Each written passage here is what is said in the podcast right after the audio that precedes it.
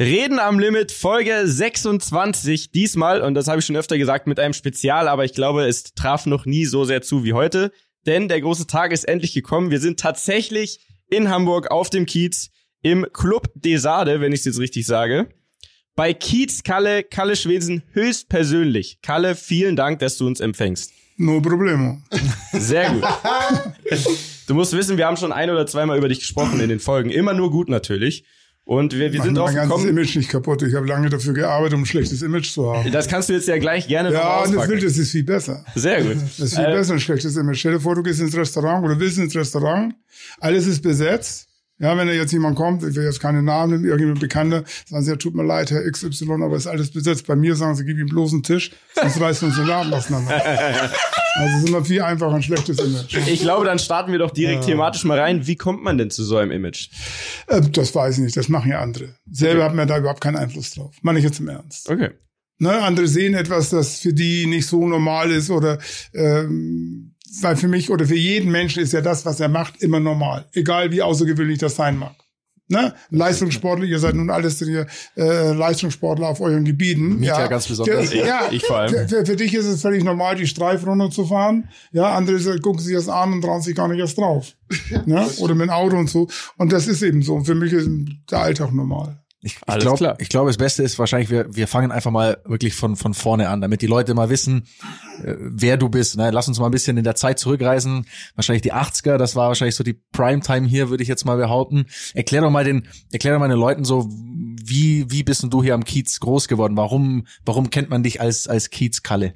Das weiß ich nicht, habe ich ja schon mal gesagt. Weil ich habe ganz normal, ich habe angefangen in den 70er Jahren so in Diskotheken zu arbeiten, um mein erstes Geld zu verdienen für die Verlobungsringe als Kellner. Und dann habe ich später selber Diskotheken genommen. Ne? Und ich habe dann hier, äh, wie gesagt, ja, 84, mein erst, nee, ich habe schon 82 meine erste Diskothek gemacht in Eppendorf in Hamburg. Und das waren immer außergewöhnliche Leben. Ne, zum Beispiel das Biseurs, da stand damals, da war so eine Rundfrage gewesen, äh, die speziellen Diskotheken in den Städten und da stand, äh, im Playboy war das, so eine Umfrage. Im, für München war es damals noch P1. Und äh, da stand Kalles Biseurs. Nur im OP ist es gemütlicher. ja, weil mein Saal, mein Club, der war so hell wie ein OP.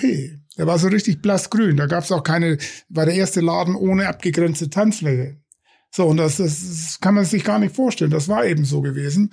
Und dann war man seiner Zeit schon voraus. Aber es kamen alle Leute, die Rang und Namen hat, ob nun David Bowie, Marion Faithfull, äh, ähm, Kid Creole, all diese Leute, die kamen in Hamburg äh, bei mir in den Club.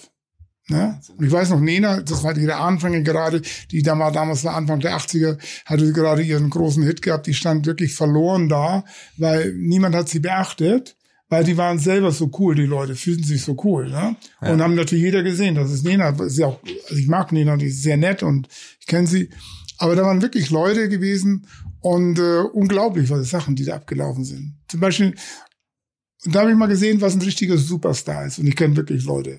Von Bon Jovi bis Mick Jagger und alle. Aber da kam eine Plattenfirma, rief an, Herr Schwensen, wir hätten gerne einen Tisch für sechs Personen. Äh, David Bowie ist in der Stadt. So, ja, alles klar. Stark, ja. Hatte ja kein Problem, weil bei uns gab es gar keine Tische zum Vergeben. Verstehst du? Hast du einfach Ja gesagt? Naja, ja, ja, ja. ist ja gut. David Bowie ist da so. Jedenfalls, die kam an mit zwei Limousinen und er nett, freundlich, höflich, völlig bescheiden, alles easy, setzt zum Drink, alles easy. So nach fünf Minuten meine Türfrau, ich war damals schon der erste Laden mit einer Türsteher und ich habe meine ganzen Läden immer nur Türfrauen gehabt, die Türsteher. Aber Frauen sind am, äh, angenehmer und wenn ich einen Türsteher brauche, dann darf ich keinen Laden aufmachen, dann bin ich eine Tussi. so.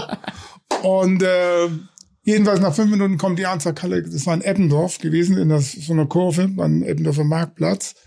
Und eine große breite Straße und dann sie ganz aufgeregt. Ich sag, was ist los? Dann guckte ich raus, ich sehe sie schwarz. Ungefähr 120, 150 Leute. Alles mitten auf der Straße gewesen. Ich sag, raus, was ist los? Dachte Theater. Da waren die ganz nett und höflich. Das war ein Bus von zwei, also zwei Busse mit Schweden. Mhm. Die sind David Bowie durch ganz Europa auf der Tour nachgereist. Die wollten auch gar nicht in den Laden. Die wollten nur da sein, wo ihr Messias ist. Wahnsinn. Und dann bist du ein Superstar. Wahnsinn, ja, das stimmt. Dann bist du ein Superstar. Ne? Nicht nur dann, wenn sie vor der Bühne johlen, sondern nein, die haben vom Hotel kampiert und alles und waren ganz nette und anständige Leute gewesen und da gedacht, bingo. David Bowie, das ist ein Star. ja, ist so. Irre. Ich glaube, wir müssen auch mal hier kurz das Bild schreiben, äh, umschreiben, wo Erklär wir sitzen. mal, also wir, wir sitzen in Callis Verlies, wenn man so will. Und das ist ein Sadomaso-Club, wahrscheinlich der einzige SM-Club der Welt, der, der in so einem Umfang existiert. Wir haben hier vorhin eine Führung bekommen. Ähm, das ging über drei Etagen, vier Etagen, Drei. Drei Etagen. Ähm, und also das, ich, ich kann das gar nicht umschreiben. Das ist irre. Hier gibt's Räumlichkeiten, so das habe ich in meinem Leben noch nie gesehen, mir nie erträumen lassen. Und ähm, Kalle hatte erzählt, dass ähm, das geht auf eine Geschichte zurück aus dem aus einem Roman. Ja, aus Ne? Marqui- von Marquis de Sade. Ja. Marquis de Sade war ein französischer Adliger, der Ja. von 1714, äh, 40 bis 1814 lebte und der aufgrund seiner extrem außergewöhnlichen sexuellen abartigen Neigungen äh, des Öfteren in Haft war. Und dann hat er, war er in Paris, in der Bastille, und in diesem Gefängnis hat er zwei seiner großen Romane geschrieben. Einmal Justine, das handelt über ein Mädchen ähnlich wie Aschenbrödel, nur dass sie auch sexuell benutzt wurde. Ja. Und die andere Sache ist eben die 120 Tage von Sodom. Ja. Das ist im Grunde das Evangelium äh, im SM. Ne? Also Sadismus ist auch abgeleitet, ja ganz offiziell von seinem Namen, von Marquis Ja. Und das ist so wieder, was der Koran für die Moslem oder die Bibel für die Christen ist, die 120 Tage von Sodom im SM-Bereich. Und es handelt von vier Pariser Honoratoren, ein Richter, ein Herzog, ein Bischof und ein Bankier, die sich ein unglaubliches Vermögen äh, ergaunert haben auf ganz schräge Art. Und die machen dann, irgendwann haben sie die Idee, eine 120 Tage andauernde Orgie zu machen. Vorbereitung dauert ein Jahr, da werden vier der extremsten und erfahrensten Prostituierten aus ganz Frankreich äh, gesucht, die vier hässlichsten Frauen, die nur aufgrund ihrer extremen Hässlichkeit gesucht werden, die acht potentesten Männer, die vier hübschesten Knaben und vier, äh, und die acht hübschesten Knaben und acht hübschesten Mädchen und dann die vier Honoratoren, ihre Ehefrauen und drei Köchinnen und drei Küchenhilfen. Und dann fahren sie in die Schweiz in ein Schloss und mauern sich dort ein, damit niemand rein und rauskommt. Und dort geht dann die Post ab. Ne? Und von den 46 Leuten kommen halt nur noch 16 Leben wieder raus. Also da geht es schon. Und Und das, dem ist, diesen Schloss in der Schweiz Ja. ist das hier rein symbolisch nachempfunden. Ne, deswegen ist das so hier also so mit braunem Mauerwerk und so äh, Versatz gemauert, damit so der Eindruck entsteht, das wird zugemauert und so äh, mit Altar und solche ganzen Geschichten, weil jede, damals hatte ja jedes kleine Schloss und jede Burg hatte dann immer eine kleine Kapelle. Ja. ja, man muss auch sagen, äh, wir sind jetzt hier dann knapp seit zwei Stunden. Wir haben die Führung gehabt und ähm, man verliert komplett das Konzept nach Raum und Zeit. Also ich dachte, wir sind vielleicht hier 45 Minuten. Schau auf die Uhr, es sind schon eineinhalb, fast zwei Stunden vergangen.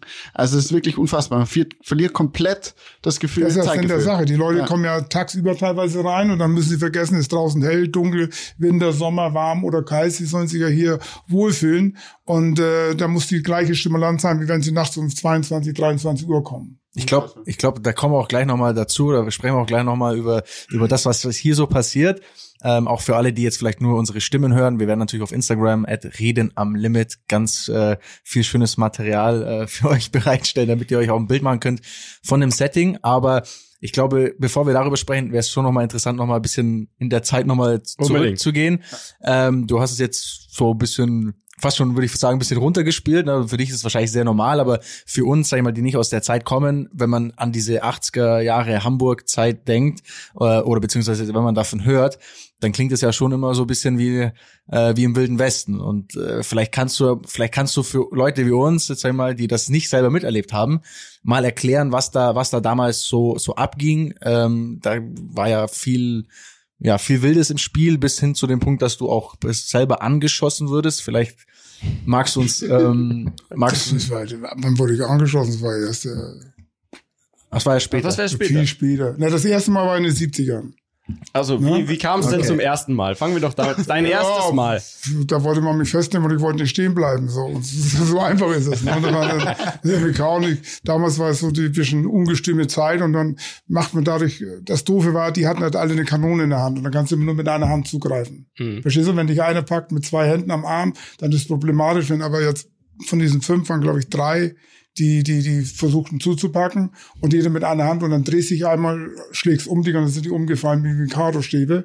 Und dann. Äh, Warst du mal Boxer, viele- oder? Hab ich das Ja, aber wie gesagt, das danach schon nicht mehr. Also oder davor, kurz davor nicht mehr, da bin ich einmal abgestochen worden. Und deshalb konnte ich, ja, und deshalb konnte ich dann, ja, das ist, es ist wirklich so. Ich, mein Ziel, guck mal, wenn du als junger Mensch Sport magst, dann hast du ein Ziel, dann bist du zur Olympiade. Das ist also für mich was Größte. 72 in München, das war mein Ziel.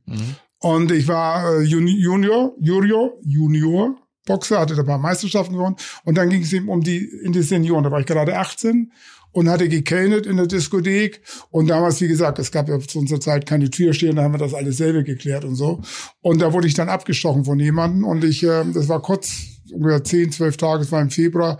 Und, und, und zehn Tage oder später sollte die ersten Ausscheidungen zur Hamburger Meisterschaft stattfinden. Und da wurde ich abgestochen. Und Definiere mal kurz Abstech, also wo, ja, so wohin? hier ist es im Gesicht die Im Narbe, Narbe, einfach mal am, am, am, am Muskelgewebe im, im Ding, am Bauch aufgeschnitten. Kann man ja auch hier sehen, alles und so noch. Ne? So, also das war schon äh, so, dass ich etwas längere Zeit im Krankenhaus verbrachte. Und dann war natürlich das äh, Ziel, Hamburger Meisterschaft, Deutsche Meisterschaft, Olympiade war vorbei.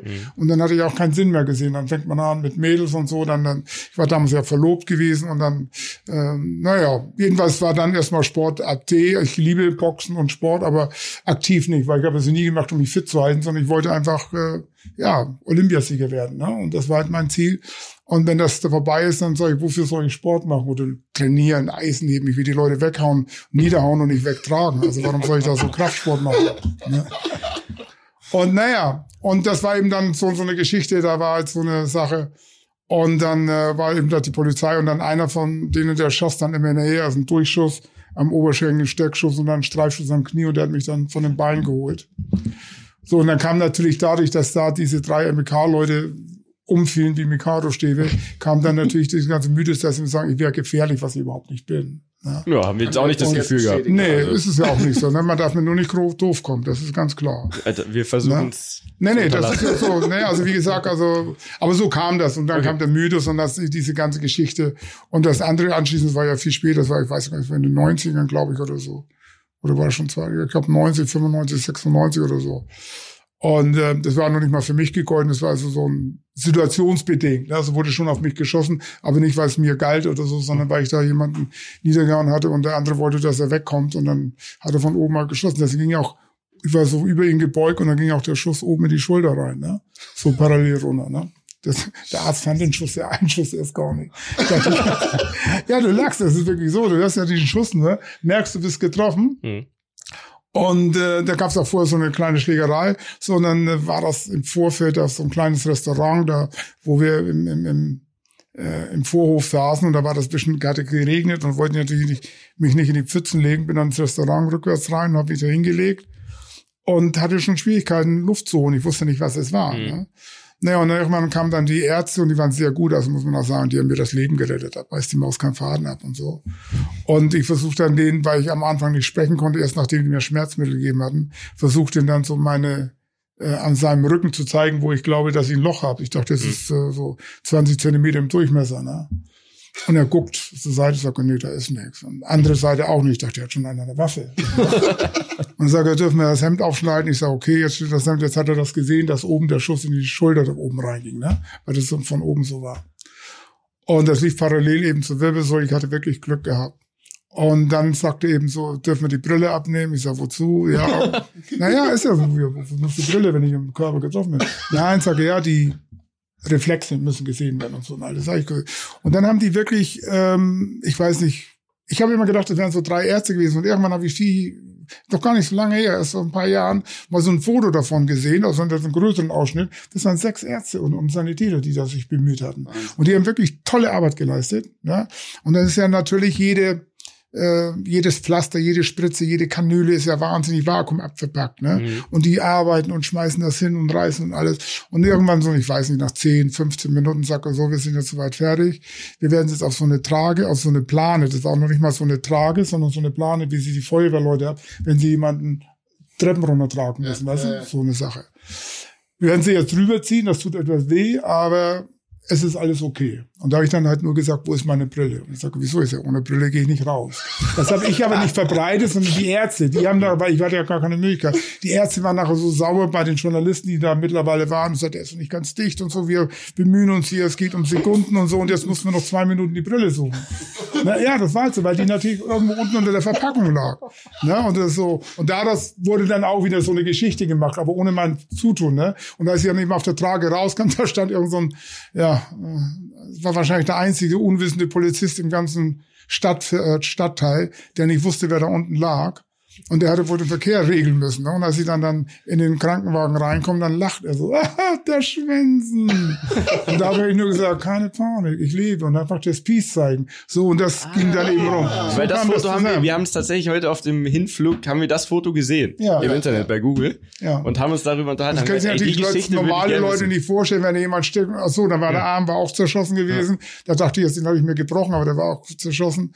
Und dann Lungenstückschuss, dann denken die Leute natürlich, ja, wie kann das angehen? Aber ich würde mir heute, ich würde mir die Kugel geben, wenn ich irgendwo auf dem Foto mit schmerzverzerrtem Sicht, Gesicht wäre. Gehört sich nicht. Ja, das ist natürlich auch marketingtechnisch natürlich auch nicht das, was man sehen will. ja, aber das Deswegen, geht nicht, hier geht's um mich. Ja. Da denkst du ja nicht an die Marketing oder so, sondern es geht um mich. Ne? In dem Augenblick ging es nur darum, dass sie sagt, das geht einfach nicht, A, nicht ohne Brille raus und B, nicht hier mit schmerzverzerrtem Gesicht. Das, äh, das ist ja unglaublich. Was hat's mit der Brille auf sich? Also ist das einfach, dass du sagst, das ist dein Markenzeichen oder, Nee, die- oder die- die- blendet also- dich die Sonne so stark? Oder? Nein, nein, nein, ja, natürlich. Mein Heiligenschein blendet mich so. ja.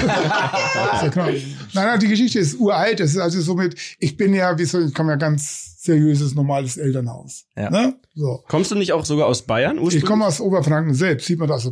Alle Guten kommen aus Bayern, ist doch wohl klar. Jawohl. So. Merkt euch das. Und ich bin dann mit zwölf Jahren aber mit meinen Eltern nach Hamburg gezogen. Und äh, ich, ich weiß, also ich hatte immer schon Faible für Anzüge und Krawatten und solche Geschichten. Also es gibt kleine Bilder von mir, da bin ich gerade so sieben Jahre so, war auf dem Dom, auf dem großen Schimmel mit, mit Fliege und Anzug und so, ne, mit sechs Jahren. Aber so mit, mit, mit, mit, mit 16, 17 fand ich die Rock'n'Roll-Musik gut. Ne? Also ich bin ja groß geworden so aus der Erinnerung mit Elvis und die Beatles fand ich gar nicht so cool, sondern mehr Elvis und Rock'n'Roll und im Rocker. So die Gründungsmitglieder der Ace Angel waren Freunde von mir, mit denen ich aufgewachsen bin. Ne?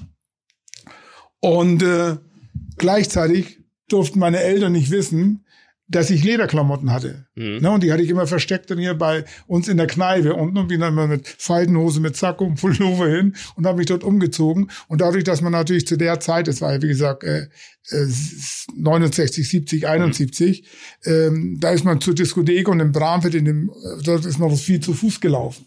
Ne? Erstmal gab's die Busse nachts gar nicht so. Also man ist ein ganzes Stück zu Fuß und man kannte mich natürlich, weil ich war die einzige Dachpappe weit und breit da. Ne?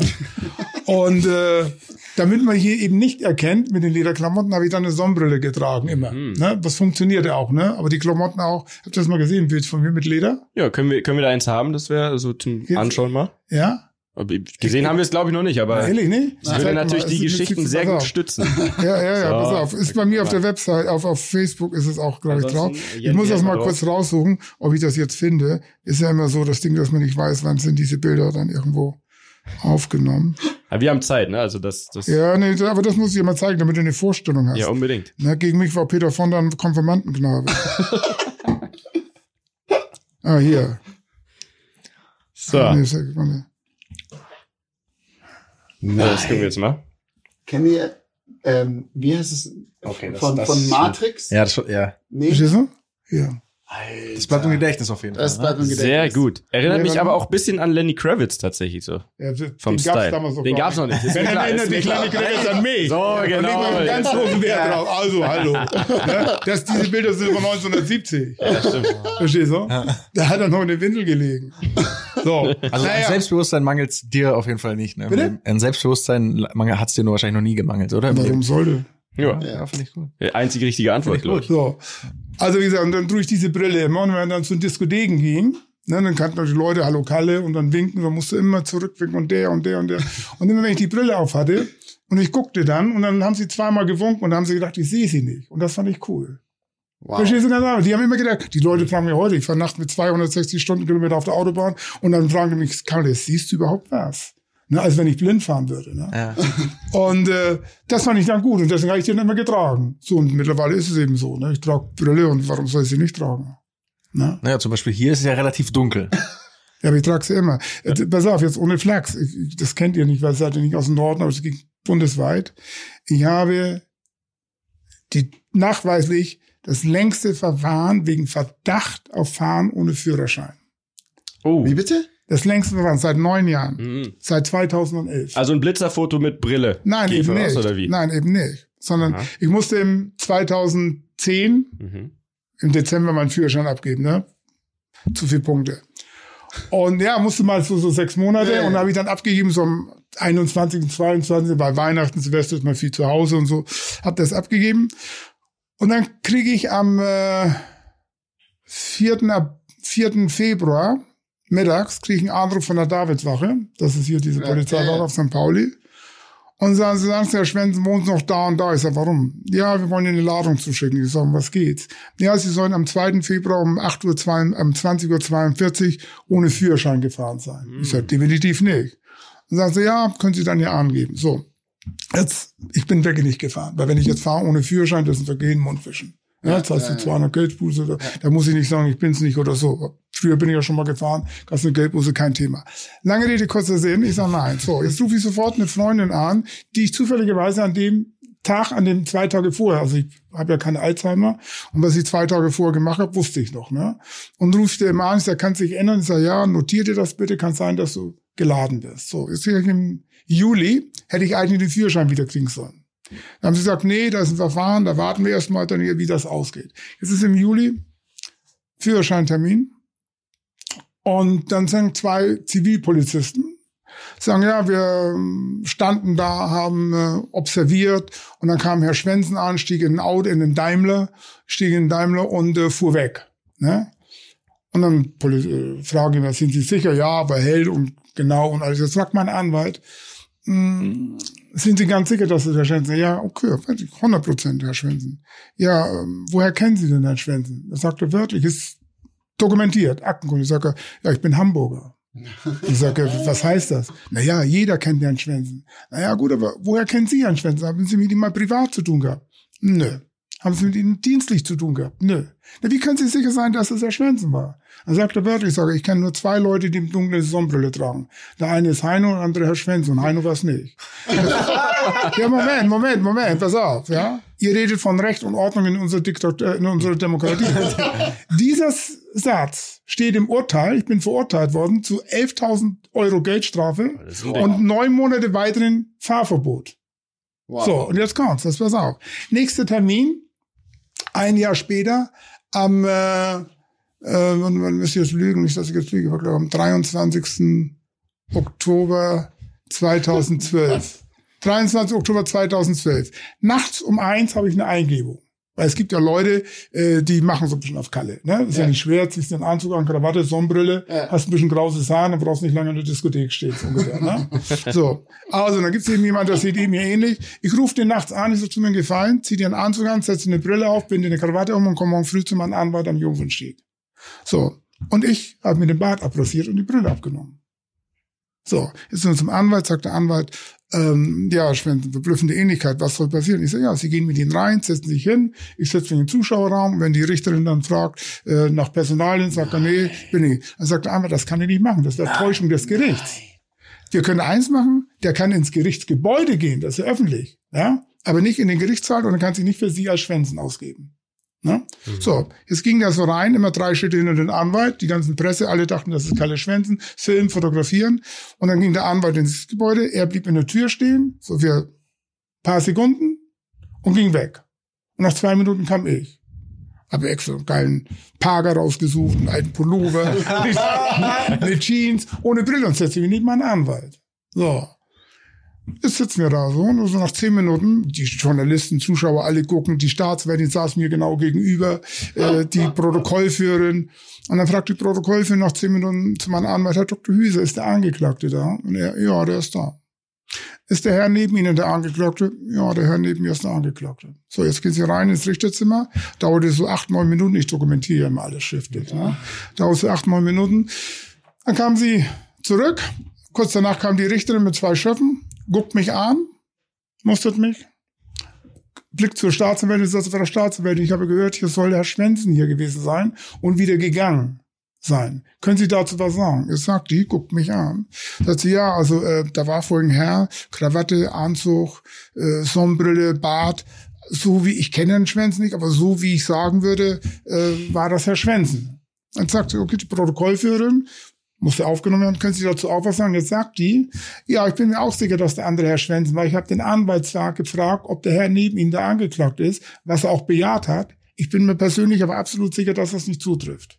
Das heißt, sie hat meinen Anwalt schon mal der Lüge unterstellt. Wow. Jetzt fragt sie mich, wer sind Sie? So, Kalle Schwänzen. So, fragt Personalien ob alles. Sagen Sie haben einen Ausweis dabei? Ich sage, ich habe noch nie einen Ausweis vor Gericht gebraucht.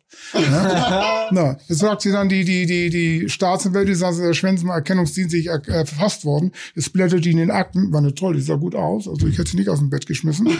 So, blättert die in den Akten und sagt sie, nee, nicht, dass ich wüsste. Da dachte ich schon, versteckte Kamera, guck erstmal nach oben, ne? Weil natürlich bin ich ja fast worden. Naja, jedenfalls, aber das ist schon so lange her, dass ich mittlerweile äh, als, als absolut ähm, unvorbestraft gelte.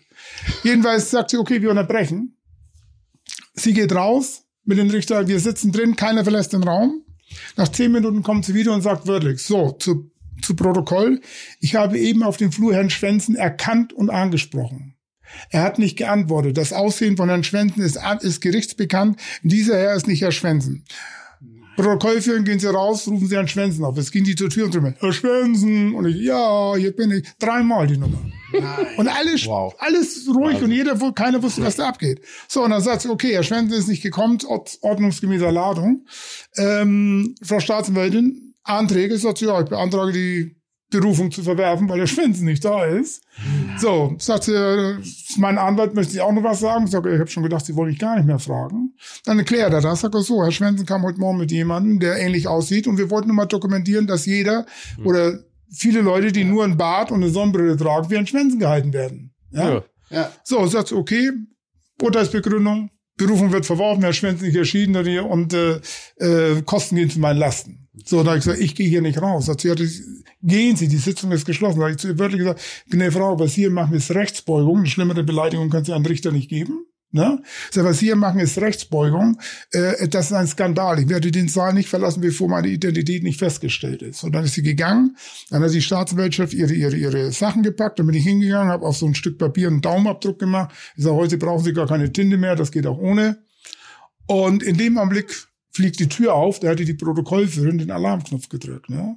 Jetzt kamen zwei Polizeibeamten, die immer im Gerichtsgebäude sind, und zwei Justizwachtmeister. Ne?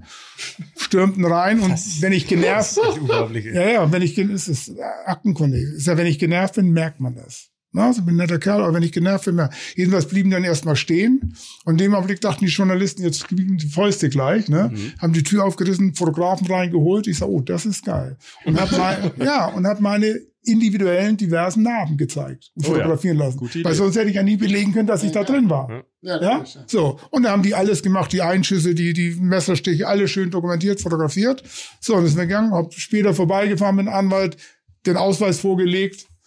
Und ähm, am nächsten Tag sagte, dann war natürlich allen Leuten klar, dass ich Kalle Schwänzen war. Und das sagt Ja. der, der Sprecher der, des Landgerichts Hamburg. Das ist, ich weiß nicht, bei RTL oder, oder NDR ist das äh, dokumentiert. Der sagt am nächsten Tag vor dem Gericht zu den Kameras, sagt er, naja, wenn jemand verkleidet vor Gericht erscheint, darf er sich nicht wundern, wenn er nicht erkannt wird. Das heißt, wenn ich vor Gericht bin, wie Gott mich schuf, ohne Bart, ohne Brille, bin ich verkleidet. Das ist auch geil, ne? Das. Wahnsinn. Das So, und dann habe ich dann später. ich natürlich dann so von den, von den Gerichtsmedizinern, die sonst für die Staatsanwaltschaft arbeiten, ne, da habe ich dann zu den Journalisten gesagt, schickt dort eine alte staatliche Versicherung mit den Fotos sind, dass die an dem und den Tag von der und der Person gemacht wurden.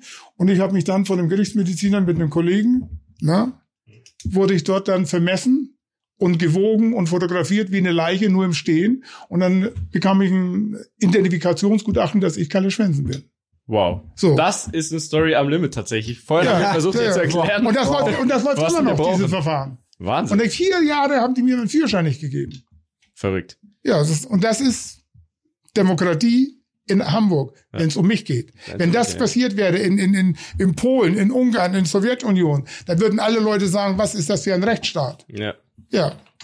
Und die Richterin hat nämlich, wie gesagt, das war Anfang der Woche, drei Tage später, nachdem allen klar war, dass ich da war, Mhm. hat sie erst das Urteil unterschrieben und immer noch behauptet, ich war nicht da.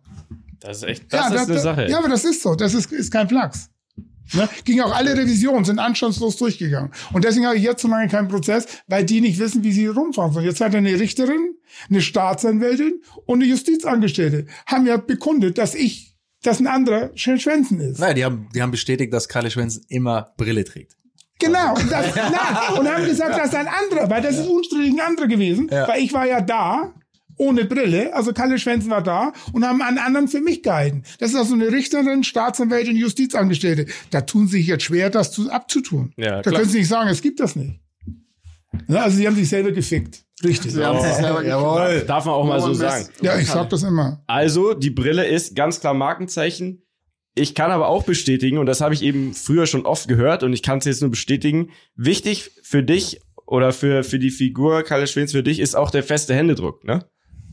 Oder Das ist ist- das Zufall? Naja, also ja, das ist so, ich merke das ja gar nicht, weil ich trainiere ja nicht oder so. Das ist halt so, ich mache keine Laschenhändedrücke, Frauen bekommen Hand, Handkuss. Ah, okay. Ne? Mhm. Und Männer bekommen einen Händedruck. Wenn sie den nicht abkönnen, dann haben sie selber Schuld. Alles klar. Gut, das, das ist schon die Erklärung dafür. so einfach ist es. ja. Mehr nicht. So, also jetzt sind wir zurück. Ähm, damals, ne, nach dem ersten Mal anschließen, dann gab es den ersten Club mit Türsteherin, was sehr, also wirklich, Ich habe immer nur die Türsteher. Idee hat sich ja durchgesetzt. Also bei uns in München, wo, wo wir ja hauptsächlich herkommen, da ist das auch total Trend und die coolsten Läden haben auch eine Türsteherin und Ja, aber ich habe auch keine Türsteher. Ich habe auch keine Männer daneben, sondern nur Türsteher. Nur eine Frau. Nur. Ich habe Top Ten gehabt auf dem, auf dem Kiez, was jetzt Mundu ist, ja. Das ist äh, eine der größten Diskotheken. Mhm. Älter, da haben die Beatles schon gespielt, zwei Jahre bevor sie im Starkluft spielten.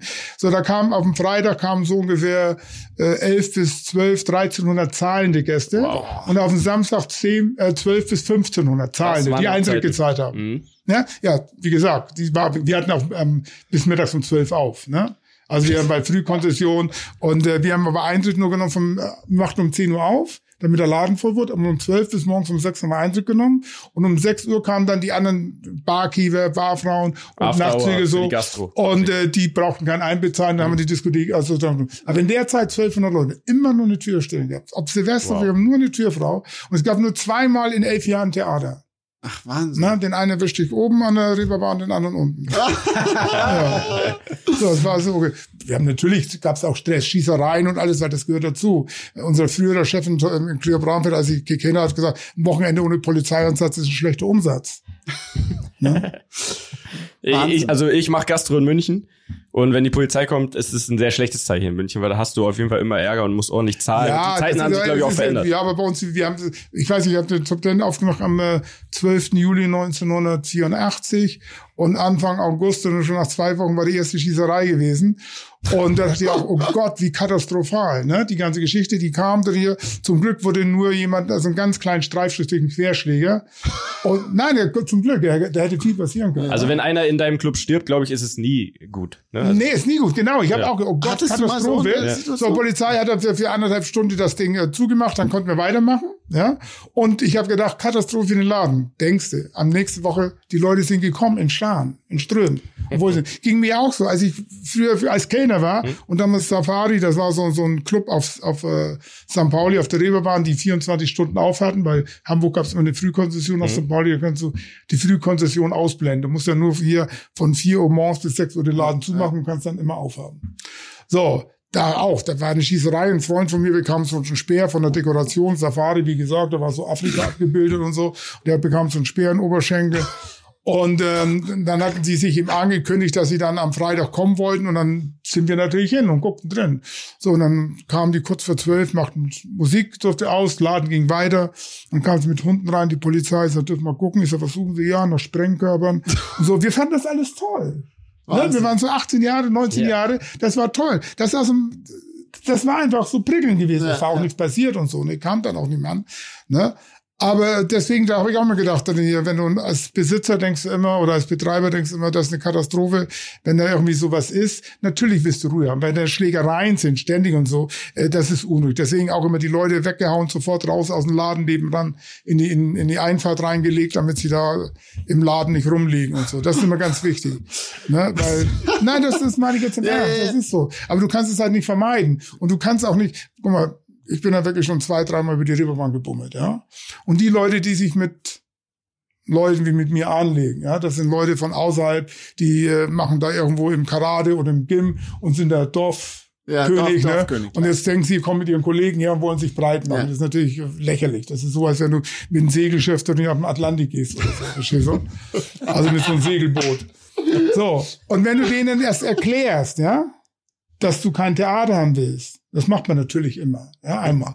Und er hört das nicht und er sieht das nicht und er erklärst ihm das zweites Mal, dann denkt er schon, du hast Angst. Ja. Der denkt, du hast Angst vor ihm, weil du ruhig erklärst. Also bringt das nichts. Sofort einmal erklären, kapiert nicht, ausnocken, wusch weg und das ist das Thema erledigt. Wahnsinn. Das Sag geht mal, nicht anders, weil die Leute sollen das ja gar nicht mitkriegen, den Ja, ja, Streit. klar. Die Leute, die ich weggeknallt habe aus dem eigenen Laden, haben die wenigsten nur die unmittelbar, die daneben stand. Ansonsten nicht. Also das ging ruckzuck. Wahnsinn. Sag mal, Reeperbahn ist ja legendär in Deutschland. Ich würde sagen weltweit natürlich. Das stimmt. Definitiv.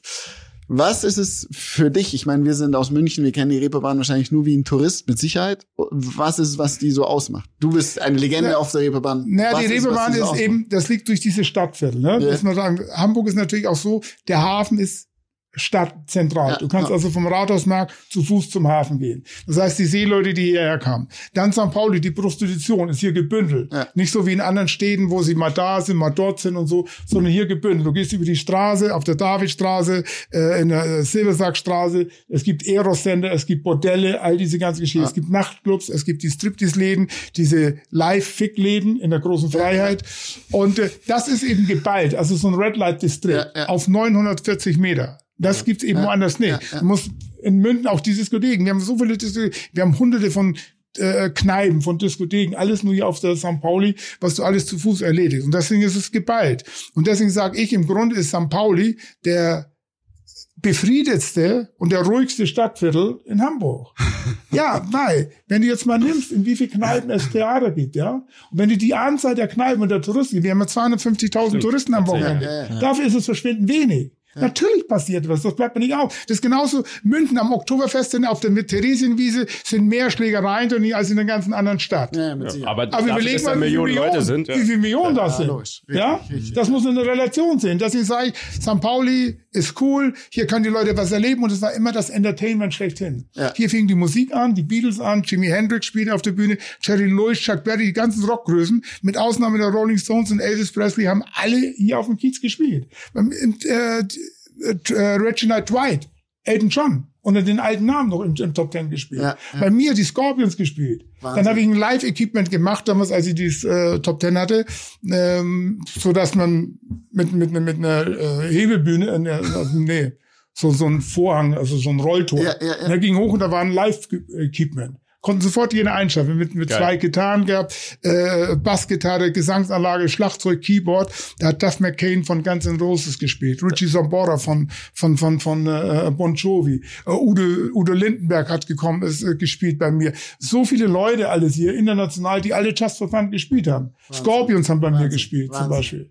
Deswegen ist es auch einfach schlau, wenn man sowas da hat im Club. Einfach mal da. Ja, ja, nie, ja, was ja, passiert. ja, das kam. Das sage ich Weil auch es- immer. Zu ne? mir kamen immer viele, viele, nein, es kamen viele und die sagen, ja, wie kannst du spielen? Und die bringen ja nicht ihre Gitarre mit. Ja. Und du musst immer gute Instrumente haben. Ja. Weil, wenn du jetzt eine japanische Fender hast, ja, so, so ein Nachbau, und die klingt nicht gut, dann denkt jeder, da kann ich Gitarre kann nicht spielen, dann würde er es gar nicht erst anfangen. Jeder aber, das ist ein Original Fender oder eine, eine, eine Gibson, ja, eine Strodecaster oder Telecaster, dann geht jeder hin, stimmt das und spielt damit. Ja, ja, klar. Weißt du? Weil dann, dann kann er mitspielen. Deswegen kriegst du jeden damit. Bei mir hat Topstars gespielt alles. Sag mal, wie, wie kam dein Fable zu dem Ganzen hier, wo wir jetzt sitzen? Äh, das, Die kurze- äh. Da noch mit rein. Wie, inwieweit hattest du mit Rotlicht zu tun? Selber auch. Naja, St. Pauli ist Rotlichterin. Äh, also ich hab, ich war nie ein Zuhälter. Okay, das, das nee, die Frage. aber das hängt einfach daran, ich habe keine Lust, mich mit Frauen über Geld zu unterhalten. Ne? Also meine besten, einige meiner besten Freunde sind Zuhälter, Hm. einige meiner besten Freunde sind Prostituierte, einige meiner besten Freunde sind homosexuell, deshalb muss ich selber ja nicht schwul sein. Ja. Ja? So, und ich habe ja mit Diskotheken gehabt und so. Ich habe auch äh, Läden gehabt, dann Hotel, aber nicht als, als, als Betreiber jetzt, so, dass man Anteile hat, wie das ist, um Geld zu verdienen. Aber es war nie so das Ding. Zum anderen habe ich ja natürlich auch keinen Bock, bin ich auch ganz ehrlich, da bin ich auch eitel. Ich habe keine Lust, dass jemand sagt, oh, gestern habe ich Kalles Frau für 500 gefickt. Ne? Da bin ich Kann auch verstehen, bescheiden. ne? Ne? Ja, Ne? den Gedanken. So, ja, bei den anderen ist es nicht, aber wenn du bist mit das ist es so doof eben, ne? Und also das war nie so gewesen und, aber wie gesagt, meine besten Freunde, viele meiner besten Freunde sind Zuhälter und ich bekenne mich immer oder habe mich immer dazu bekennt und bekenne mich heute dazu. Und genauso bei den Prostituierten und alles, aber ich habe auch viele Transvestiten, die in meinem Freundeskreis sind. Also was wir auf jeden Fall festhalten können, ist, dass es uns allen sehr, sehr gut geht und wir uns generell weniger beschweren sollten im Leben. Das, Eben, natürlich, wir haben null Probleme. festnageln. So. Das stimmt nämlich, weil uns Ja. geht's heute hier sehr, sehr gut. Wenn ich sehe, was man hier alles miteinander anstellen kann. Ja. Wenn ich ja äh, erklär mal, wen hat's ja gerade schon gesagt, wie bist du jetzt Oh, hierzu die gekommen zu diesem, ähm, zu dem Verlies Club des Sade, wo wir jetzt Also, gerade auch die sind? Geschichte ist ja ganz einfach. Guck mal, ich bin ja in so Woodstock-Generation. Ne? Ich Ja. bin 1953 geboren, bin uralt. Und wir haben damals eben so, ähm, für uns war diese sogenannte Revolution Sex. Ne? Love, Not War. Und wir haben überall Sex gemacht. Als hier das erste große Hochhaus gebaut wurde, das äh, am, am, am Dammtor, das, das äh, Plaza, das war damals so 24, 25 Stockwerke. So, das sind wir rein mit der Freundin im Startschuh und haben losgemacht. In der Hoffnung, dass irgendjemand auf eine Etage drückt und uns erwischt, ne? Und schockiert ist, ne? Das war nur ein Gag. So, und dann war ich ähm, 84, 84 bis 85 war ich lange Zeit in den USA. So ungefähr von August bis März, lange Zeit, so, so sechs Monate. Und da in Kalifornien und ich kannte so viele Leute, da machst du genauso rum. Und gerade so in, in, in, in da, wo ich mich bewege, wenn wir Spaß hatten oder geil waren in der Diskothek und die Tanzfläche war voll, da sind wir gar nicht erst auf die Toilette, sondern haben Dresen losgemacht. Das war völlig normal. Ne? So, und jetzt komme ich zurück und plötzlich, plötzlich Das ist die Klingel. Die Das Klingel ist im das Verlies. Verlies. Komm, Das sind die Verlies, Gäste, ja. die Gäste zu früh. Verlies, ja. Können wir kurz Gäste? unterbrechen? Ja, Natürlich, jederzeit. Ja? Okay, ich muss mal kurz gucken, wer das ist. Alles klar. Da schleicht er sich hier rein. Aber er ist wieder zurück. Kalle, trinkst du gar keinen Alkohol eigentlich? Nee, ich trinke keinen Alkohol, aber ich esse ihn. Du isst, Du isst Alkohol. ihn? Wie ja, denn? So Sorbet mit Champagner und Wodka und so. Oh, sehr gut. Alles. Moncherie. Aber ich Moncherie. es gibt ja Leute, die rauchen Zigarren, Ja, aber trinken aber rauchen keine Zigaretten. Ich habe mir schon gedacht, du bist eher der Mangerie-Typ auf jeden Fall. Ja, bin ich unbedingt. Süßigkeiten ohne Ende. Ja, Also kein Alkohol, ja. keine Drogen, wenn ich das richtig Nee, verstehe. ich habe ne? mein Leben noch niemand von einer Haschisch-Zigarette genommen. Noch. Geraucht habe ich. Das erste Mal habe ich aufgehört mit äh, 16, als ich dann Boxen gemacht habe. Ne? Und ähm, dann habe ich aufgehört, äh, angefangen erst eigentlich dann wieder so mit mit 21, 22, dann wieder mal aufgehört und ganz habe ich aufgehört äh, 86. Dann war ich mich erkältet, musste zweimal husten und habe gesagt Ende. Ne? Und Alkohol das gleiche? Nie? Oder, oder Doch, schon? äh, aber auch nur ganz wenig. Weißt du, zu meiner Hochzeit habe ich angetrunken, angestoßen mit Granini. Er hat gesagt, Sekt für alle, für mich Granini. Ne? Bist du verheiratet? Weil, nee, jetzt nicht mehr. Ist ja schon lange her. aber, aber das war eben damals so die Zeit, weil ich ja geboxt hatte. Da war mein Ziel, war gewesen, dass hier Olympias und zu meiner Zeit, weil Sport gemacht wurde, da, das war normal, Sportler trinken nicht und rauchen nicht. Was ihr gar nicht mehr kennt, ihr kennt ihn zwar, aber ihr könnt ja wissen, dass wir ein Skandal war, als Paul Breitner, kennt ihr, ne? Kennen wir. Na klar. Ja. Als der sich mal ab hat bilden lassen mit einer Zigarre. Das war ein Skandal. Ja, ja. Dass ein Sportler mit einer Zigarre ist, ne? So, das war so lange vor Mario Basler. Den- genau auf dem, den haben wir schon öfter als Beispiel Ne? genannt, weil der Ja, ja. war ja Rockstar und Fußballer Ja, zugleich. ja, genau so. Ne? so, nein, nein, und äh, deswegen habe ich dann ähm, und das ge, ge, ge Alkohol getrunken. Das erste Mal, wo ich so anfing, so mit ähm, Alkohol zu trinken, das war also eine, eine kurze Phase, eigentlich auch nur so drei, vier Monate. Aber ich habe es dann gemacht. Das war äh, im Oktober 83, 73. Ne, da lernte ich die Rolling Stones kennen und war hinterher dann nach dem Konzert von der Bühne runter, steht im Wagen, da war äh, Billy Preston, der war Keyboarder und im Vorprogramm gespielt. Und vorne war Mick Taylor, der war damals der neue Gitarrist nach Brian Jones. Und ich stieg ein und dann kam Mick, äh, Keith Richard und hatte so ein so ein Kelch drin, ne? Mit und you like a drink? Ja, ich so, ja logisch. Ja, so, und trink Bourbon pur. Ne? Ich war natürlich nichts für mich. Ne? Aber ich war natürlich so begeistert äh, mit, mit 19 Jahren, verstehst du? Ja. Bis mit den Rolling Stones unterwegs, mit Keith Richard und allen. Und äh, habe dann so eine Zeit lang Bourbon mit Ginger Ale getrunken, verdünnt, aber das schmeckte mir letztendlich auch nicht. Und da habe ich wieder aufgehört. Ne? Und dann ähm, habe ich auch wieder aufgehört. Dann habe ich später, als ich dann so mit 23, 24, als ich dann so ähm, angefangen habe, mich fürs Essen zu interessieren, also wirklich viel essen gegangen bin, dann habe ich schon Weine getrunken, Champagner und so und, und, und tolle Sache, Armagnac und sowas. Also dann spezielle Liköre und so. Da habe ich viel Wert drauf so gilt. Aber nie, äh, ich habe irgendwann mal vor ein paar Jahren, habe ich mal nachgerechnet und ich komme noch nicht mal auf, auf, auf, auf, auf zwei Hände voll betrunken sein. Also Wow. ich sag dir, Wow. ich, ich, sag dir, ich sag dir ganz ehrlich, ich habe das komplette Gegenteil ge- erwartet jetzt. Nicht, weil ich dich kenne, aber weil man ganz ehrlich, wenn man äh, Reeperbahn hört, dann Ja. verbindet man das ja mit Alkohol, Ja. mit Drogen und mit da Vollgas. Und weil du ja auch aus dem, aus dem Nachtleben kommst, Ja. ist es ja wahrscheinlich extrem Ja, untypisch, ja, oder? aber es hat mich ja nie interessiert, das Ganze, wie andere darüber denken. Ja. Ne? Die anderen äh, Mhm. Aber haben Drogen Umfeld genommen, waren also ich ja habe nie Drogen genommen. Drogen, Na, natürlich, äh, klar. Sind auch Freunde von mir, nur äh, was sie Alkohol trinken und so, auch meine Freundin, die trinkt Alkohol oder die und raucht oder die, das ist alles legitim. Bei mir kann jeder im Auto, im Schlafzimmer rauchen, weil ich habe es ja auch gemacht. Mhm. Na, da habe ich gar keine Probleme damit. Ich finde nichts Schlimmes als so militante Richt- Nichtraucher. Ne? Mhm. Und ähm, ähm, Alkohol, das gehört, wie ich finde, zum mitteleuropäischen Kultur. Das ist ein Stück Europa, Deutschland, das ist so. Ne? Und äh, wie gesagt, ich esse es ja auch gerne. Ne? Also so so B auf, ja wirklich so B mit Wodka, Champagner, das ist einfach ein Kick und so. Ne? Und das ist gut. Und wenn du jetzt irgendwie schön und gut essen gehst und trinkst einen Wein, dann ist es auch so das i-Tüpfelchen. Weil du kannst zum Essen nur drei Dinge trinken. Wasser, Wein, Bier. So. Und ich trinke, und es gibt keinen guten Wein, der alkoholfrei ist. Gibt es nicht. Sonst würde ich so alkoholfreien Wein. Alkoholfreies Bier habe ich mich dran gewöhnt. Da war ich ja schon vor 20 Jahren der Erste auf der, auf der Wiesen, der das getrunken hat. Da haben sie noch gelacht. Heute ist es völlig normal. Absolut, Und, ja. ja, ja, aber damals haben sie immer noch gelacht, oh Kalle, du mit Alkohol, ich dachte ein Scherz immer, ne? ne? So wie du, Kalle muss doch Bier trinken und Alkohol. Ja. und so.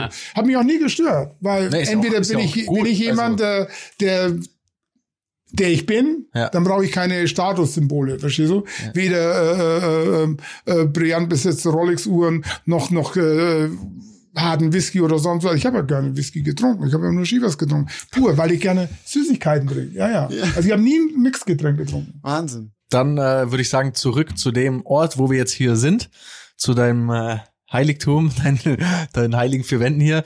Äh, erzähl, erzähl uns jetzt mal ein bisschen hier die Geschichte. Also wie, wie kam es dazu? Hast du selber so, also weiß nicht, ob man das so aussprechen darf, aber hast du selber ein Fable einfach für SM und wolltest schon was schon immer mal besitzen? Oder wie nein, kommt man denn zu so aber nah? die, Geschichte, die Geschichte ist ganz einfach. Wie gesagt, ich war ähm, 84 bis 85 war ich eine Zeit lang so ein halbes Jahr in den USA.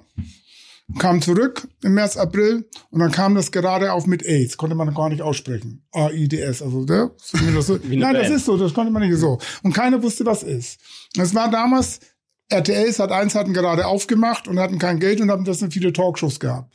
Und ich erinnere, das war mal eine Talkshow gewesen. Ich weiß nicht, ob es bei den öffentlichen, bei den privaten oder öffentlichen Rechten war. Jedenfalls war die damalige äh, Gesundheitsministerin Rita Süßmuth ein äh, deutscher Bischof, ein deutscher Arzt und ein französischer Arzt, weil in, Frankreich gab es so ein Institut, das federführend war in AIDS-Erforschung, ja? Und die Moderatorin. Und die haben sich darüber unterhalten, AIDS, was ist das, wie? Man ging damals davon aus, man muss sich das mal vorstellen, AIDS können nur Männer bekommen. Nur Junkies und Homosexuelle.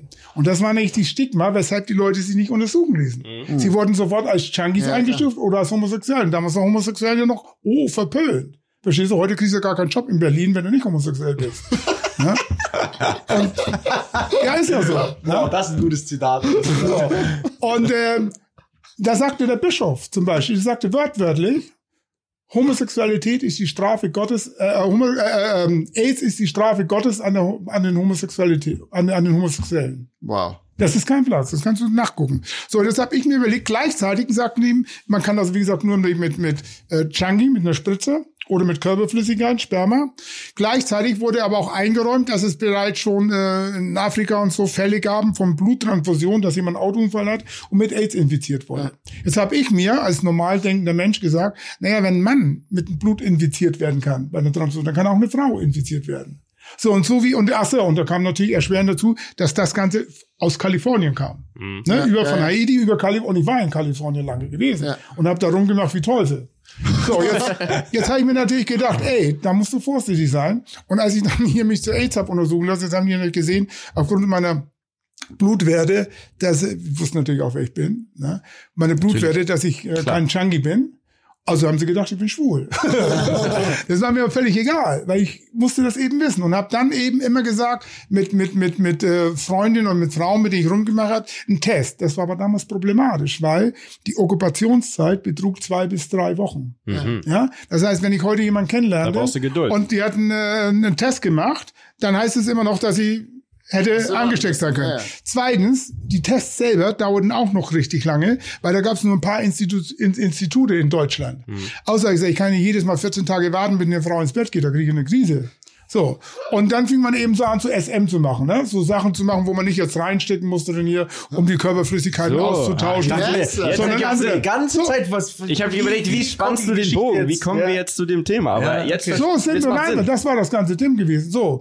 Und dann habe ich dann im September 1986 habe ich dann schon die erste öffentliche, also auf meinem Geburtstag, so eine SM-Show gemacht. Und da gab es ja keine Leute wie, wie heute, so Stripper und so, die, die aus dem Milieu sind. Also du kriegst nur richtige Prostituierte, richtige Sklavin, richtige Dominas und so.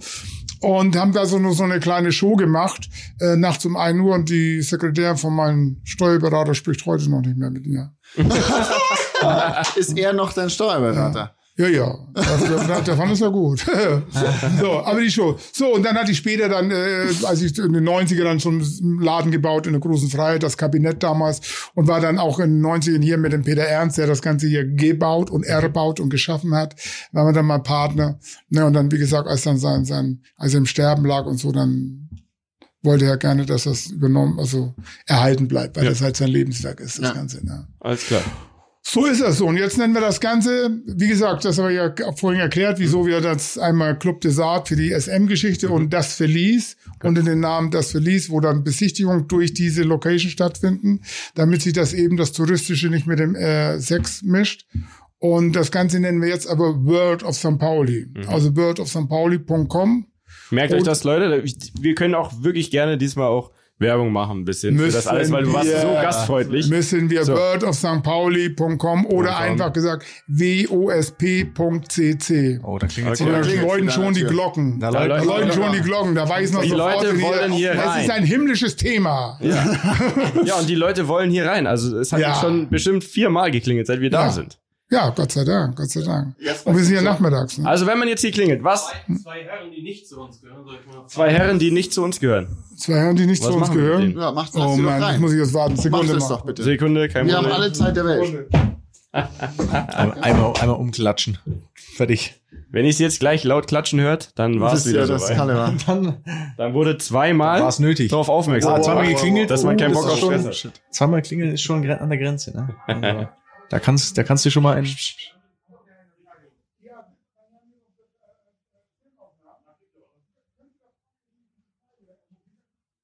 Er schickt sie einfach in die Kneipe. Wir machen hier Filmaufnahmen. Geht mal hier in die Kneipe. Ich bin wahrscheinlich schon nackt vor der Tür.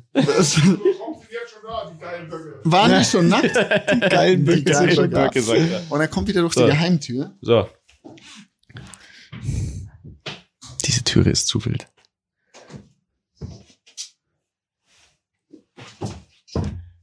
So. Waren das ein paar Early Birds, ein paar, ein paar Frühaufsteher? Waren da hier schon? wieder da Schon wieder. Kamera. Mensch, du. Waren das jetzt äh, Kunden, die hier sich das angucken wollen? Oder Ja, ja, die, es die, ist 17 Uhr, seid die Besichtigungstour. ah, Besichtigungstour? Oh, Ja, ja, okay, sind aber jetzt schon da. Also die waren angezogen, tatsächlich. Ja, ja, das ist nur Besichtigung. Wir machen immer Mittwoch, Donnerstag, Freitag, Samstag um 17 Uhr gibt's diese Besichtigung durch das Verlies, kostet 42 Euro, dauert so eine Stunde, anderthalb Stunden, je nachdem, wie viele Personen das sind. Und ähm, dann machen wir demnächst auch noch so Crime Tour und Music Tour, wo ich dann etwas erzähle über die, äh, ja, über den Crime auf St. Pauli, weil ich bin einer der wenigen, der sowohl die Opfer wie auch die Täter kennt, ne? Und Ja, sie überlebt hat offensichtlich. Wirklich Experte. wie man sieht. Ne? Ich, wir können das unseren Hörern, also der Podcast heißt ja Reden am Limit und kurz RAM, also sind unsere Hörer sind die Rammler, wir nennen die einfach so. Das passt ja ganz gut hier in den Laden auch. Tatsächlich, also ich kann es euch nur ans Herz legen, wenn ihr die Zeit habt. Wann nochmal? Mittwoch? Mittwoch, Donnerstag, Freitag, Samstag, 17 17 Uhr. Uhr. Wir machen Kommt auch? Special-Führung. Wir machen hier auch äh, Events. Wir haben Mhm. hier Aftershow-Partys gehabt mit Scorpions. Wir haben hier äh, Goldverleihung mit CC Top gehabt. Wir Jawohl. haben hier äh, Tim äh, Melzer, der Fernsehkoch, hat letztes Jahr mit 70 Leute seine Sommerparty gemacht, vom Tellerwäscher bis zur Buchhalterin. Also Jawohl. hat nichts dann mit SM zu tun, sondern es ist dann diese Location, die eben Genau. so zu sehen ist. Und äh, wir machen eine ganze Menge hier. Alles klar, also Leute, Mittwoch bis Samstag 17 Uhr. Ich kann es nur empfehlen. Sie können mich einfach grüßen. Aber wir haben, jetzt noch, wir haben jetzt noch nicht erklärt, was, was es da Genau. zu sehen gibt. Das, also das wir ist jetzt eine Führung. Dann- Ne? Also Das- wenn das ihr nicht nackt sein wollt, müsst ihr das ja, nicht. Im, im Schnelldurchlauf. Aber ja. jetzt nochmal quasi in Ruhe. Man kann hierher kommen, entweder für eine Führung, was kriegt man dann zu sehen? Naja, diese Location, weil wie gesagt, diese Location ist äh, nachempfunden, diese Erzählungen von Marquis de Sade aus Genau. seinem Buch Die 120 Tage von Sodom, wo sie sich in einem Schloss in der Schweiz eingemauert haben, Ja. sodass keiner rein und raus kam und so ist es halt gemacht. Und hier gibt es Streckbänke, hier gibt es Käfige, hier gibt es Fußaufhängungen, hier gibt es Gynäkologen, Ein hier gibt es äh, alles, das Klinikum, Ja. also wir, wir haben alles, was das Herz begehrt. Wir haben vorher Ja. schon, Entschuldigung, erfahren, äh, es wird hier quasi alles gemacht, bis auf Amputationen. Habe ich das Ja, das so machen wir machen keine so und keine, keine Hart. Amputation, also, oder keine, keine Endzeitlösung heißt, was man nicht mehr rückgängig machen kann. Genau, so. Es Du gibt ja Leute, nein, es, ihr lacht, aber ihr wisst ja, ihr kennt diese Geschichte mit diesen, äh, der Kannibale von äh, Rodenburg Ja, und so. ja, ja. Die Leute haben ja Fantasien. Das fällt immer nur dann auf, wenn jemand nicht mehr auftaucht oder wenn jemand Ja, vermisst wird. Die Leute, die sich wegarbeiten lassen und die einfach nicht vermisst werden, die kommen ja gar nicht zur Geltung. Das ist Da richtig. gibt es mehr als Jahre. Ne, Das kann mal jemand, wollte mit Schlagbohrer im Brustkorb gebohrt werden. Ne? Wow. Da muss ja nicht gleich mit 3000 Umdrehungen rein, sondern das ist so, wenn jemand Atemreduktion haben möchte oder, oder, oder aufgehangen werden, die möchten kurz in Ohnmacht fallen, aber die möchten nicht zu, zu Schaden kommen. Und da hatten die Frauen halt das Gefühl, dass es sich nicht unter Kontrolle hat. Und äh, dann kannst du auch festgeschnallt, wenn du einmal Luft holst und nach vorne, dann ist der Bohrer drin, das ist nichts in der Sache. Das ist ja alles ein Spiel. Ja. Ne? Die Leute, die Ein ausgepeitscht werden wollen, die wollen das ja als Lust. Die empfinden das ja nicht als Strafe, sondern als Lust.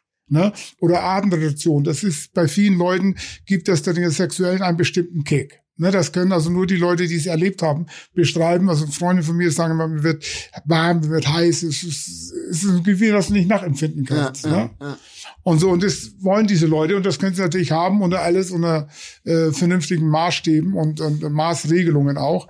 Aber wo man der Meinung sein könnte, das könnte aus dem Ruder laufen, wird's einfach nicht gemacht. So Ja. viel Geld können die nicht bezahlen. Man muss ja dazu sagen, ähm, auch zu Thema wie Bondage zum Beispiel, also Fesseln und so weiter, Ja. das machen ja, wenn dann, absolute Profis bei dir. Genau, quasi. weil genau Bondage ist zum Beispiel so eine Geschichte, die sitzen ja nicht nur da und lassen sich in der Lotosstelle die Hände fesseln, Mhm. sondern die werden ja am ganzen Körper gebunden und werden dann auch hochgezogen. Und wenn das dann nicht richtig geknotet ist, ist ganz schnell eine Arterie abgedrückt oder eine Blutzufuhr unterbrochen und das soll nicht sein. Und bei dir kann man aber quasi, wenn man jetzt Bei mir gar nicht. alles unter Diskretion, aber man ruft jetzt hier an beim Laden. Sag, nehmen wir es mal so. Man ruft jetzt hier an und sagt, äh, pass mal auf, ich würde gerne mit zwei, drei Leuten, wir bräuchten aber auch den entsprechenden Profi oder die Profi-Dame, dann das Die kann man gibt's sich alles hier als Paket. auch Ne? äh, äh, organisieren, das Ganze. Aber die können auch alleine das Ganze nutzen.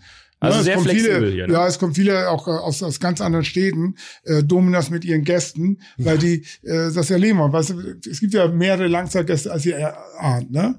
Und wenn du jetzt irgendwo 12, 24 Stunden, 48 Stunden irgendwo bist und bist nur in ein oder zwei Zimmern, dann ist es nervig, langweilig. Ja. Und hier hast du halt die Möglichkeiten, sehr viele verschiedene Möglichkeiten Ja. haben. Mit, mit, mit Kerker, Einzelkerker, da ein Käfig, dort was anderes und so. Und das ist dann interessant. Dann hast du einen schönen Urlaub. Ja, Kalle meinte, manche fahren nach Sylt und manche fahren halt hier übers Wochenende. Genau. Also in So der Tat das. übers Wochenende, ne? Die, die lassen So sich aus. einsperren. Mensch, Hat, hat, ähm, gab's, also es gab ja vor ein paar Jahren diese Fifty Shades of Grey und diese ganzen Filme, wo du jetzt wahrscheinlich sagst, das ist Kindergeburtstag, aber das hat ja so dieses Thema, so ein bisschen wilderen Sex, so ein bisschen in die Öffentlichkeit gebracht. Hat man das hier dann auch gemerkt? Also bringt sowas dann einen Ansturm an Leuten, die sagen, ich bin jetzt da in das Thema reingekommen und jetzt Man muss ganz richtig- fairerweise sagen, ja, die Leute gehen anders und offener damit um. Ja, sie ne? sind neugierig, gar nicht mal, dass sie drauf stehen. Ja. Aber sie sagen, wir wollen das mal sehen. Weil das, ich musste mir, es wirklich ich war für Fokus damals, die haben mich gebeten, mir Fifty Shades of Grey anzugucken und mein Urteil. Und das war ganz in einem Satz zu sagen, Fifty Shades ist wie Chili con Carne ohne Gewürze. Mhm. Ne? Und äh, aber es gibt viele Leute, die das eben gesehen haben, die neugierig werden und das ist natürlich da auch noch eine ganz andere Geschichte. Ne? Der kauft seine Spielsachen im Baumarkt und so. Und äh, hier, hier ist alles. hier ist es alles handgemacht, hier ist es rustikal, das ist eine andere Sache. Es gibt auch viele unterschiedliche SM-Studios. Man muss dazu fairerweise sagen, es gibt in ganz Deutschland tolle SM-Studios. In Chrom, in Lack, in Rot, in Schwarz. Also toll, wirklich. Aber in dieser Größe, in dieser Vielfalt, dass man hier zum Beispiel 54 Leute gleichzeitig an Händen und Füßen fesseln kann, ohne dass jemand im Weg steht, das gibt's halt in den anderen Läden nicht. 54 Leute, liebe Rammler. Führt euch das mal vor. das sind fast fünf ganze Fußballteams. Und, Wow. Ja, ich, ich mag so Bilder. Ich hätte ja schon mehrmals, deswegen bin ich ja schon hier in Hamburg bei den Vereinen öfters ange, angeeckt, weil ich mehrmals, äh, wenn der HSV und St. Pauli, und wir brauchen darüber nicht diskutieren, die in den letzten Saisons wenn die mal verloren so haben. grottenschlecht gespielt haben, dass sie gesagt haben, es hilft nur eine Trainingseinheit hier im Verlies mit 40 Hieben. Ne? naja, ist wirklich, ja, habe ich auch ganz klar gesagt. Ne? Und dann äh, waren die die angestoßen, ja, ja, dann äh, haben die sich schon zu anderen Event, äh, Festivitäten, so, so, so Players Night und so gesagt, also wenn der Schwänzen kommt, dann kommen wir nicht. Das ist wirklich wahr, ja. Aber das nützt ja nichts. Ne? Wir hatten, ähm, also ich glaube, wir, wir kommen so nach und nach mal Richtung Ende. Ich habe Ja. eine philosophische Frage, wenn es erlaubt ist. Und zwar haben wir letzte Woche darüber gesprochen. Mich würde tatsächlich speziell bei dir das äh, interessieren. Äh, nehmen wir mal an, es gäbe die Möglichkeit, de den Tag von deinem Tod zu bekommen. Also ein Umschlag, den kannst du aufmachen oder nicht. Da würde das Datum drinstehen, wo es vorbei ist. Würdest du den aufmachen oder nicht? Naja, na klar, warum soll ich den nicht aufmachen? So, also wir waren nämlich so, wir wollen es lieber nicht wissen. Oh Gott, also ich werd, erstmal werde ich Minimum 300 Jahre, weil ich habe so viel, nein, ich habe so viel vor, das schaffe ich nicht in 120 Jahren. Alles klar. So, außerdem, das bin ich wirklich der Meinung, die Medizin und die Technik, die ist heute so weit, dass es überhaupt kein Thema mehr ist. Man muss überlegen, ähm, wenn du vor ein paar Jahren noch, so vor 15 Jahren, Arterienverkalkung hattest, Todesurteil. Ja, heute kriegst du eine Spritze und durch die Kanüle dieser kleinen Spritze springt ein kleiner oder rast ein kleiner Mot, äh, Roboter äh, in deine Arterie, fräst das alles frei und löst dich in Wohlgefallen auf. Ja? Die erste Herzverpflanzung 1900, wann war das gewesen? Das ist 67 Du weißt bestimmt den genauen Tag, das Dezember, ist mir ja, schon aufgefallen. Kann ich, dir, kann ich dir sagen. Warte mal, müsste gewesen sein, so Anfang Dezember, 4. Dezember oder so, weil ich erinnere deshalb das noch.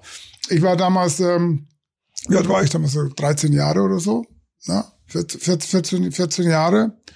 Und äh, unser Klassenlehrer, das war eigentlich im Rückwirken, das war 67, Rückwirken sage ich immer ein früh 68er. Ne, also der modern war und der überhaupt keinen Bock auf die Bildzeitung hatte. Immer sagt, hier, Bild schlecht und dies. Und ich hatte gar keine Ahnung, was die Bildzeitung, wir haben Comics gelesen. Ne? Mhm. Und irgendwann kam er rein in die Klasse und sagte, hier, typisch Bildzeitung, sowas gibt es nicht. Er war im Hauptfach Biologielehrer. Mhm. Und da stand ihm drin, Kapstadt, er- erste Herzverpflanzung. Das hat damals vier Tage gedauert, bis die Welt es geglaubt hatte, dass er, äh, äh, äh, dass das stattgefunden hat, weil es unvorstellbar ist. Man sagt Leber, Lunge, alles, aber man kann kein Herz verpflanzen. Das war die gängige Meinung. So, der ist nach 18 Tagen äh, gestorben, kurz vor Weihnachten. Und der nächste ist dann äh, 18 Monate hat er gelebt hier, äh, auch in Südafrika. Das war dann äh, im Januar ist ja dann die Operation gewesen. Und man hat das verfolgt wie die Mondlandung. Jeden Tag dann wurde er gelehrt, wie die Mondlandung, hat man den seinen, seinen, seinen, seinen Alltag verfolgt. So, und deswegen heute, pff, das ist gar kein Thema mehr. Wir wissen, wir haben, glaube ich, schon weit über 90 Prozent DNA ist entschlüsselt. Man weiß das Altersgehen, all diese ganzen Geschichten. So, es ist so, wenn man das alles so ein bisschen anwendet, ein bisschen kostspielig noch, aber in äh, ein paar Jahren ist es alles so easy. Also ich habe einfach keine Zeit und auch gar keine Lust zu sterben. Ich sage, So. Sterben ist out, das ist was für Loser. Das, das ist Sinne. tatsächlich, glaube ich, ein Wahnsinnsschlusssatz. Ja. Also, Ja. wenn wir Vielen so Dank. wollen. Nehmen wir so. Kalle, vielen, vielen Dank. Äh, Ja, von vielen uns Dank, allen Kalle. dreien und von den Rammlern. Wir haben wirklich lange auf diese Folge uns schon gefreut, waren schon aufgeregt und das ist Dann jetzt Gruß an tatsächlich eure geklappt hat. Hörerschaft. Kommt nach Hamburg. Äh, Wie ist die Internetseite Rammler nochmal? vom, vom wahrscheinlich größten Rammler, den es haben. Vom Stamm des Oberhaupt. er grinst es nicht als ja. Wie ist nochmal die Internetseite, falls man jetzt hier mal vorbeikommen will? worldofstpauli.com, egal in welcher Schreibweise, mit oder ohne Bindestrich oder ganz einfach wosp.cc. Jawohl. So Leute, Dank. vielen Dank. Kalle, es war eine Ehre. Ich hoffe, wir dürfen irgendwann mal wiederkommen. Immer wieder. Immer, Geil. Immer wieder. In 100 Jahren dann, wenn wir alle Zum Beispiel da zu sind. meinem 100. lade ich schon mal. Ja, perfekt. Weil ich feiere auch nur noch Doppel-Null-Gebosse, ne? 100, 200, 300, sonst komme ich aus dem Feiern nicht mehr raus. Wir sind da. Also schick uns eine Einladung, wir sind Ja, auf jeden Fall da. die erfahrt ihr dann schon. Das Sehr Eis ist leer gepumpt, da wird gefeiert. Vielen Dank. Vielen Dank. Sinne. Alles klar, so sehen wir uns. Okay? Perfekt. Dieser Podcast wird produziert von Podstars bei OMR.